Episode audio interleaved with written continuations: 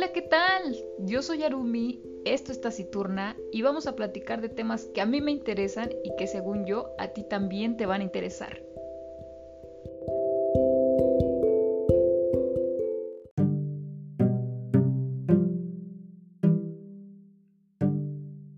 ¿Qué, qué? ¿Qué haces? ¿Qué hiciste primero? ¿Dónde te la pasaste? Aquí en la casa, ¿dónde más? Ah, no manches, ¿a poco? ¿Y quién vino o qué? Am, pues nadie. Sí, te fui a dejar con Valerio y me vine a la casa. Pues tú hubieras quedado. Estaba re buena la pachanga. Ahí estaba su papá y él. Cenamos y toda la onda. Y después jugamos un rato. Qué bueno, me alegra, me alegra mucho. Pues la verdad ni lo pensé. Eh, creí que habría más gente, pues ya sabes que no soy muy afecta a estar en grupos grandes. ¿Cómo? O sea, no, no entiendo. ¿Por qué o qué? Pues resulta que soy introvertida. ¿Qué no sabías? Um, este, no, pues ni sé qué es eso. ¿No sabes? bueno, digamos que mm, no me agrada estar con mucha gente. Funciono diferente. Bienvenidos al brevario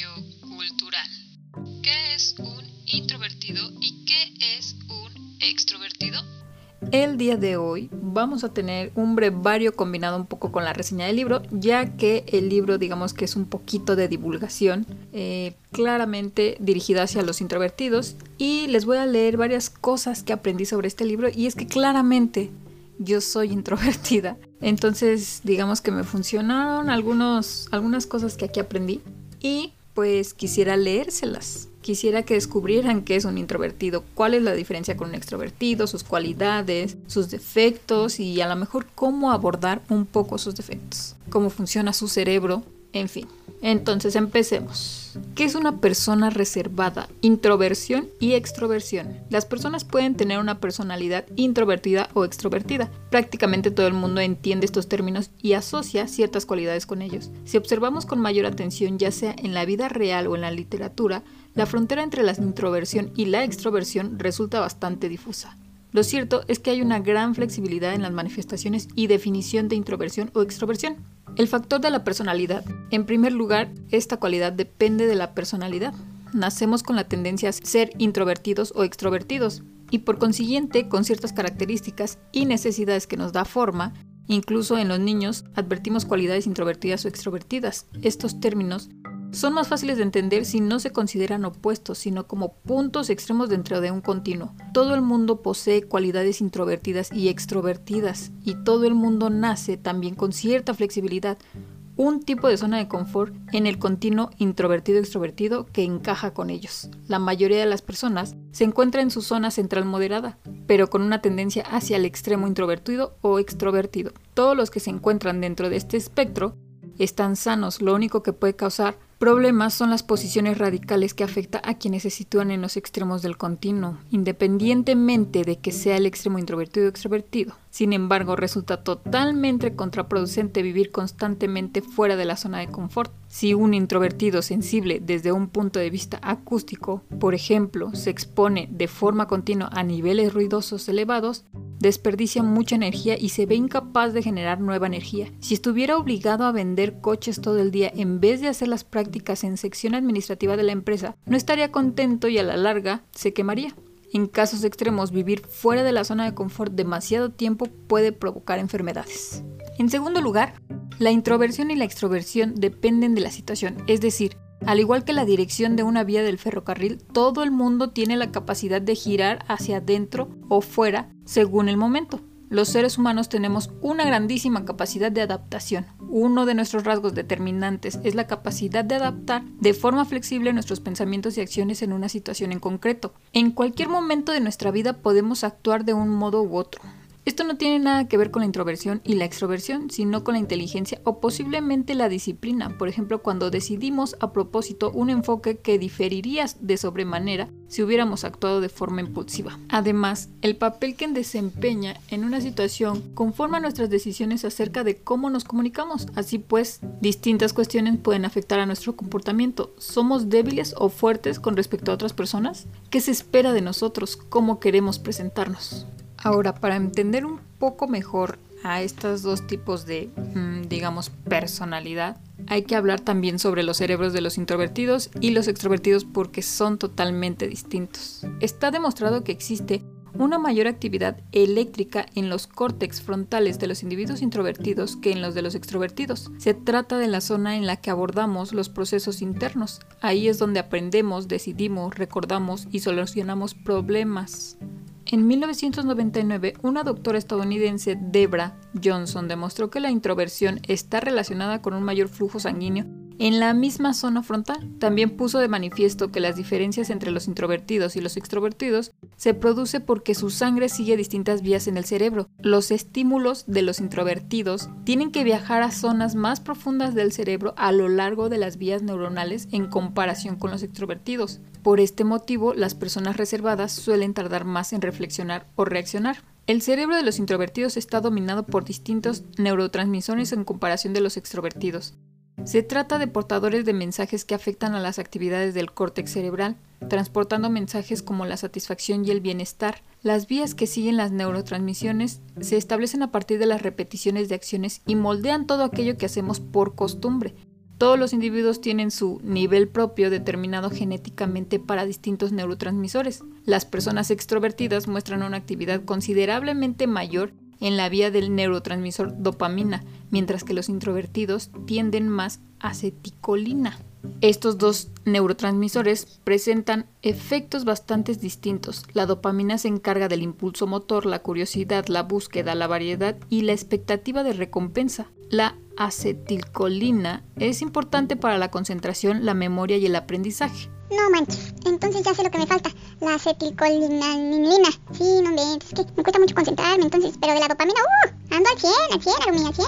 Creo que sí, ya me había dado cuenta. Tú eres bastante extrovertida y yo todo lo contrario. Susan Cain resume las consecuencias de la diferencia neurobiológica, define a los extrovertidos como orientados hacia la recompensa y los introvertidos como orientados hacia la amenaza. La comunicación nota estos efectos. El equipamiento biológico de los extrovertidos hace que sean más propensos a estar alegres, emocionados, exultantes o incluso eufóricos. Los extrovertidos también tienen más posibilidades de correr más riesgos. Por ejemplo, tienen más conflictos, son más propensos a tomar decisiones arriesgadas cuando negocian y suelen sentirse más cómodos ante un gran público. Los introvertidos no se sienten eufóricos tan a menudo y lo sienten con menor intensidad, pero es más probable que miren y escuchen con atención antes de actuar. Les gusta evitar el conflicto y raras veces se muestran agresivos. Incluso hay estudios que apuntan a que los introvertidos son más fieles que los extrovertidos. Los neurotransmisores deberían contextualizarse. Existen dos adversarios. En nuestro sistema nervioso autónomo, es decir, en la zona en la que todo ocurre de forma automática, el sistema simpático garantiza que el cuerpo rinde y lo prepara para el ataque, la huida o esfuerzos mayores en relación con el mundo exterior. El nervio simpático utiliza el transmisor extrovertido, la dopamina para las funciones de transmisión. El sistema parasimpático se encarga exactamente de lo contrario. Actúa para garantizar la calma, la relajación y la preservación. Reduce el ritmo cardíaco y favorece la digestión mediante la acetilcolina, el transmisor introvertido. A raíz de estos vínculos, Mary Olsen Laney en 2002, llega a la conclusión de que los introvertidos y los extrovertidos difieren sobre todo desde un punto de vista biológico, porque el sistema nervioso autónomo está configurado de forma distinta. En los extrovertidos dominan las actividades del sistema nervioso autónomo y en los introvertidos dominan los sistemas parasimpático. Aparte, parece que los extrovertidos, de acuerdo con las investigaciones de Debra, necesitan más estímulos del mundo exterior que los introvertidos, porque no pueden estimularse de forma interna con los mismos niveles de intensidad. Así pues, la calma exterior y el reposo son un reto para los extrovertidos. Los investigadores Dean y Peter pusieron de manifiesto que para los extrovertidos la falta de estímulos externos, por ejemplo, actividades rutinarias, pocas personas activas, rituales rígidos, provocan una falta de estimulación. Así pues, los extrovertidos enseguida se tornan inquietos o se aburren si la falta de estimulación persiste. Presentan síntomas por abstinencia de dopamina. Y por último, esta es la explicación biológica de por qué los extrovertidos extraen su energía de comportamientos activo orientado al exterior, mientras que los introvertidos toman su fuerza en la paz y la tranquilidad. Las dos maneras de proveerse de energía están relacionadas con la diferencia de equipamiento de los sistemas nervioso autónomo. Vaya, que nuestros cerebros son muy diferentes. La verdad es que este libro me enseñó eso. Yo pensé que se trataba algo más como, ¿saben? Como de personalidad, no tanto de, de nuestro sistema como tal, de nuestro cerebro o la composición de él. Entonces, ¿los introvertidos son antisociales? las personas reservadas que se muestran reticentes en un contexto social fácilmente reciben la etiqueta de antisocial, que en realidad debería de ser asocial, pero ok, sigamos. No, a ver, espérate, espérate, ¿cómo? ¿No es lo mismo? O sea, ¿cuál es la diferencia entre antisocial y asocial? Ah, qué buena pregunta. La verdad es que la mayoría de la gente confunde estas dos palabras, pero mira, ahí te va. Aunque suenan de forma similar, las palabras asocial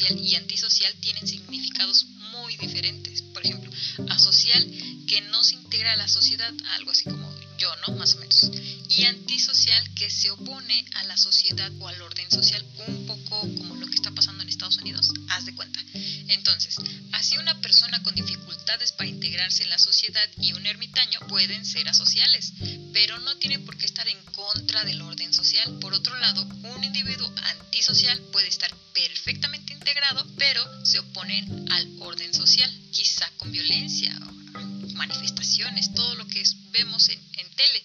Y pues se trata de dos conceptos claramente diferentes y pues sí, realmente es muy fácil confundirlos. Ahí es donde debemos ver la diferencia. ¿Ya entendiste? Ah, ya, ya, ya entendí, ya. Asocial es como tú y antisocial es como cuando hacen manifestaciones, ¿no? Más o menos por ahí va. Sí, ya, ya entendí. Muchas gracias, muchas gracias. Ya puedes seguir.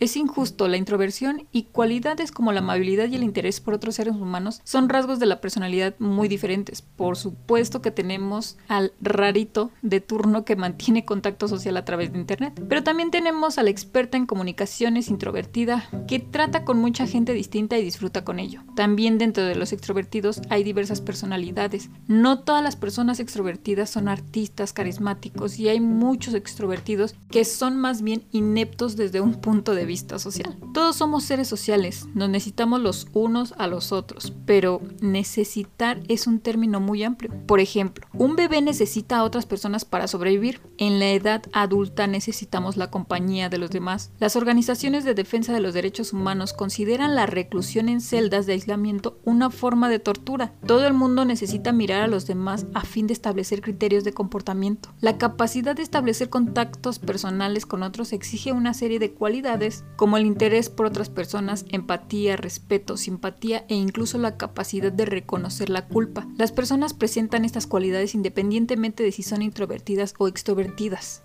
Recuerden que las personas reservadas, como yo, necesitan energía para la interacción social, mientras que las extrovertidas la extraen de esta interacción. Ok, ahí vemos cómo es que realmente mm, somos tan diferentes en cuestión de socializar, ¿no? Y es algo que a mí también me cuesta bastante. Por eso es que a veces soy tan solitaria.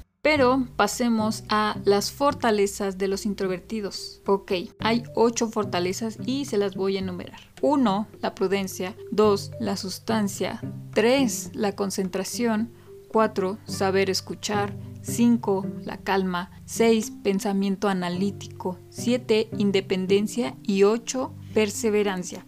Claramente aquí en el libro nos va a explicar cada una de ellas, pero ahorita voy a pasar a la reseña, así que no, no me voy a adelantar. Por otro lado también tenemos los obstáculos y vaya que, que también son un poquito más, creo que son 10, así que igual, de igual manera se los voy a enumerar. Obstáculo 1, miedo. 2, demasiada atención al detalle.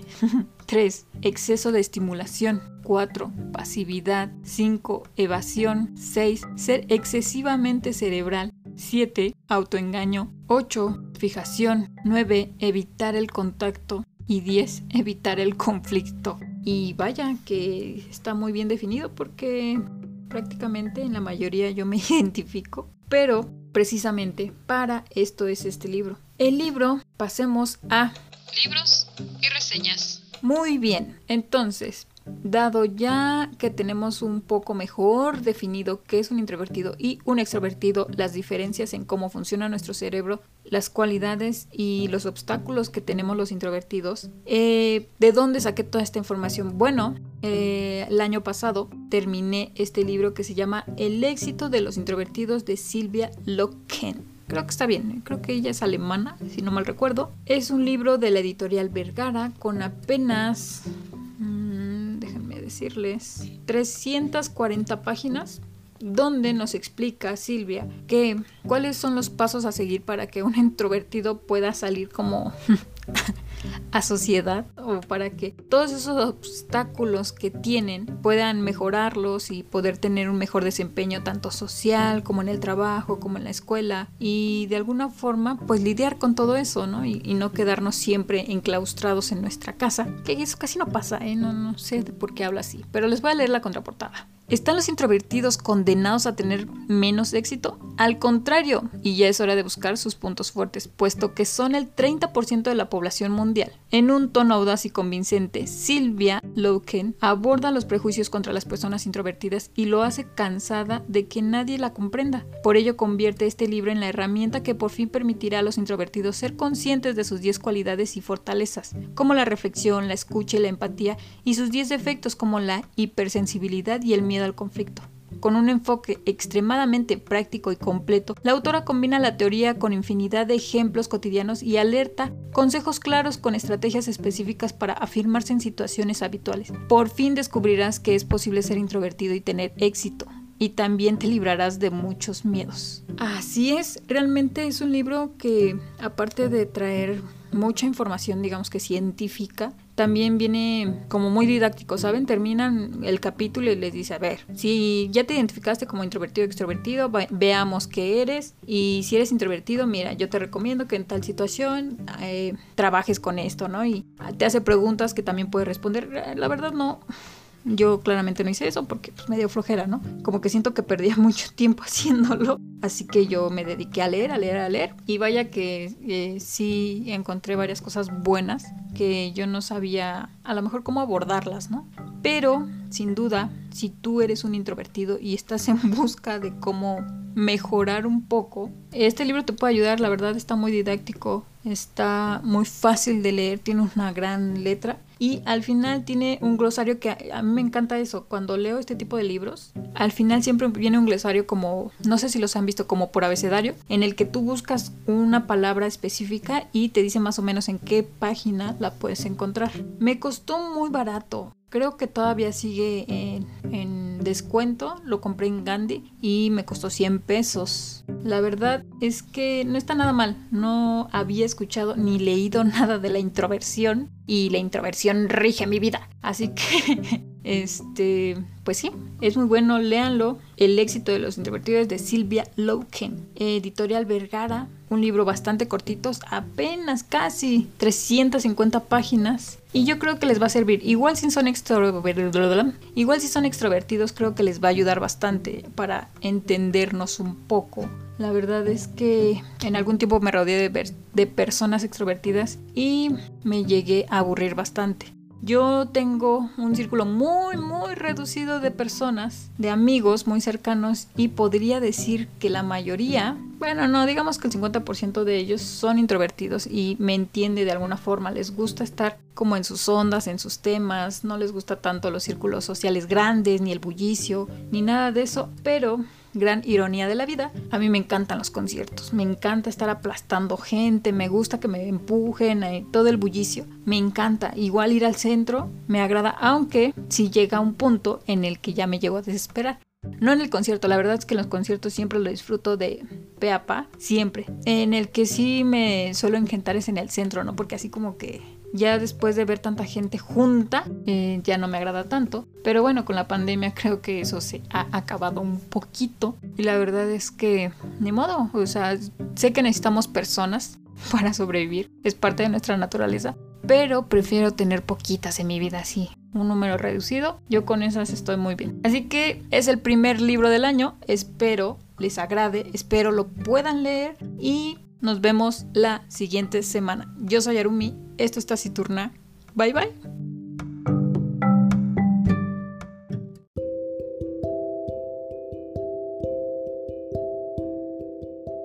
Esto